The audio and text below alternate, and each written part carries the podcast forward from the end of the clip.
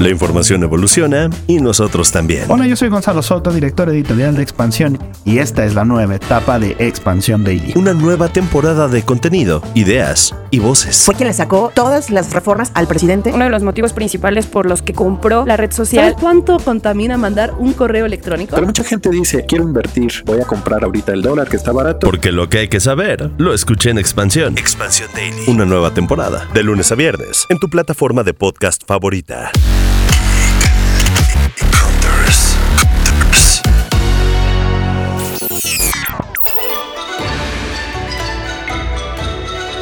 Hola Geek Hunter, soy Erendira Reyes y en esta ocasión estoy desde China, donde he hecho un esfuerzo mayor para lograr dos cosas. Enviar este audio a tiempo y mantenerme conectada con Occidente.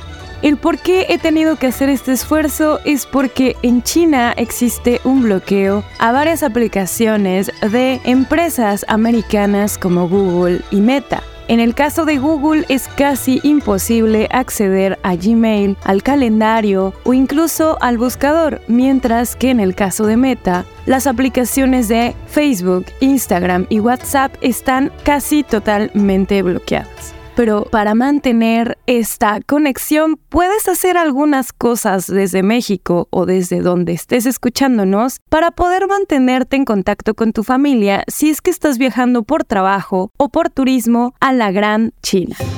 Lo primero que te dicen que tienes que hacer para poder viajar a China y mantenerte conectado es tener una VPN. En mi caso, yo instalé ExpressVPN, hice el pago por un mes para poder tener acceso a los servicios de esta aplicación. Sin embargo, no fue suficiente para poder contrarrestar el bloqueo de China en mi teléfono.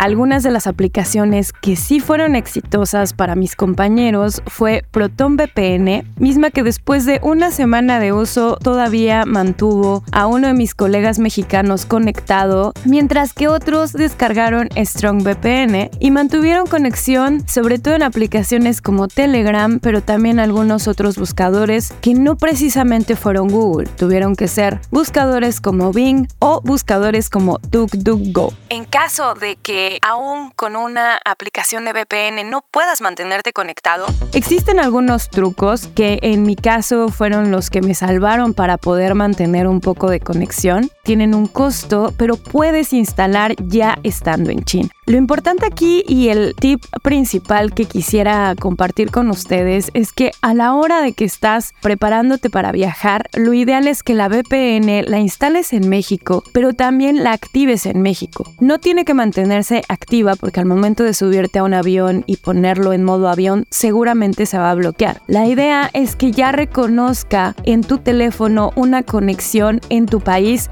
para que pueda ser más efectiva. También en caso de que estás haciendo algún una escala y esta escala no tiene algún bloqueo con alguna de las aplicaciones a las que quieres acceder, te recomiendo activarlo previo a que entres a territorio chino. Es posible que esta no sea la única forma en que te puedas conectar.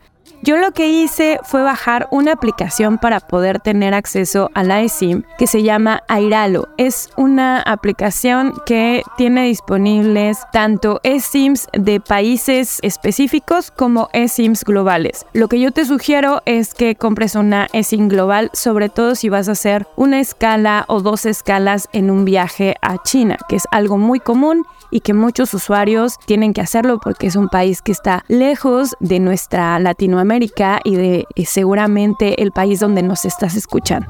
Ya que logras tener la aplicación, tienes que elegir esta versión global instalarla y darle los permisos para que pueda conectarse. En mi caso ya no tuve que necesitar una VPN, pero tuve bastantes restricciones a la hora de estar navegando, principalmente para poder acceder a mi correo electrónico o a los servicios de Google fue casi imposible poder tener acceso. Pude tener acceso a todas las aplicaciones de Meta sin la necesidad de usar una VPN extra, pero también tuve interferencias a la hora de estar conectándome. Usualmente esto también provoca que tu teléfono gaste más energía, pues está constantemente reubicándose si estás utilizando una VPN o si estás utilizando una eSIM. Así que otro de los consejos tequi que te doy es que traigas siempre contigo una power bank de no más de 10.000 mil amperios. Esto lo destaco porque en caso de que te estés moviendo al interior de China vía aérea, es muy posible que si traes una batería de más de 10.000 mil amperios te la quiten. Esto por políticas del país y por políticas de los aeropuertos. Y también es muy importante que a la hora de que viajes a China, tu power bank pueda estar especificada justo en la capacidad de miliamperios que tiene. Esto también es relevante porque si no está especificado, te van a decomisar tu power bank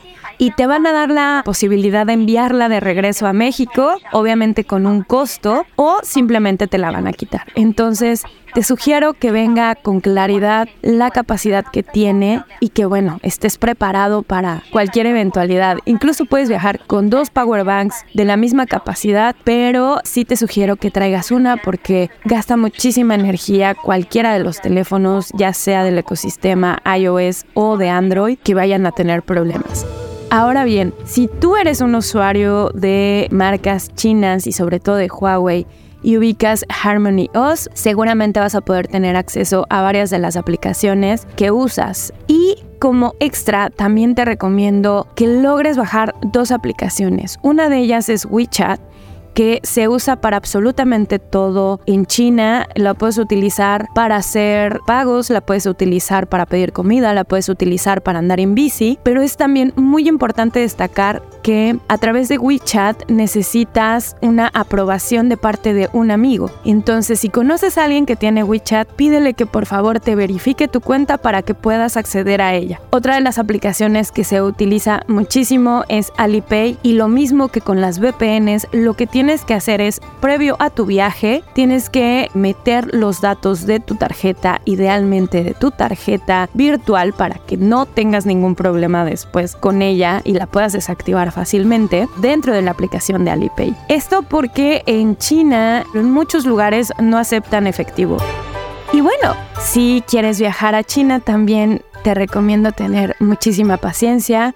Es un lugar donde se habla poco inglés, así que instala un traductor, de preferencia que no sea el de Google para que te puedas comunicar. Y de verdad un súper, súper, súper consejo es aprende algunas frases, sobre todo las básicas para saludar, para saber el costo de algo, para pedir ayuda en chino, porque literal eso te va a ayudar y en algún punto hasta salvar la vida. Espero que puedan seguir leyendo mucho de la experiencia que tuvimos en China, por qué estuvimos aquí y por qué el tema de la conexión 5G fue tan relevante en este viaje y también en cierta forma una gran experiencia para abrir el mundo de los tequis que estamos en Latinoamérica y que vivimos también de una forma distinta a la conexión 5G con respecto a cómo se vive en China. Me despido, me pueden seguir en mis redes sociales, a través de Twitter estoy como Eresina Eresina y en Instagram como Eres Eresita. Y bueno, no se pierdan los siguientes episodios de Geek Hunters. Que estén muy bien, los quiero.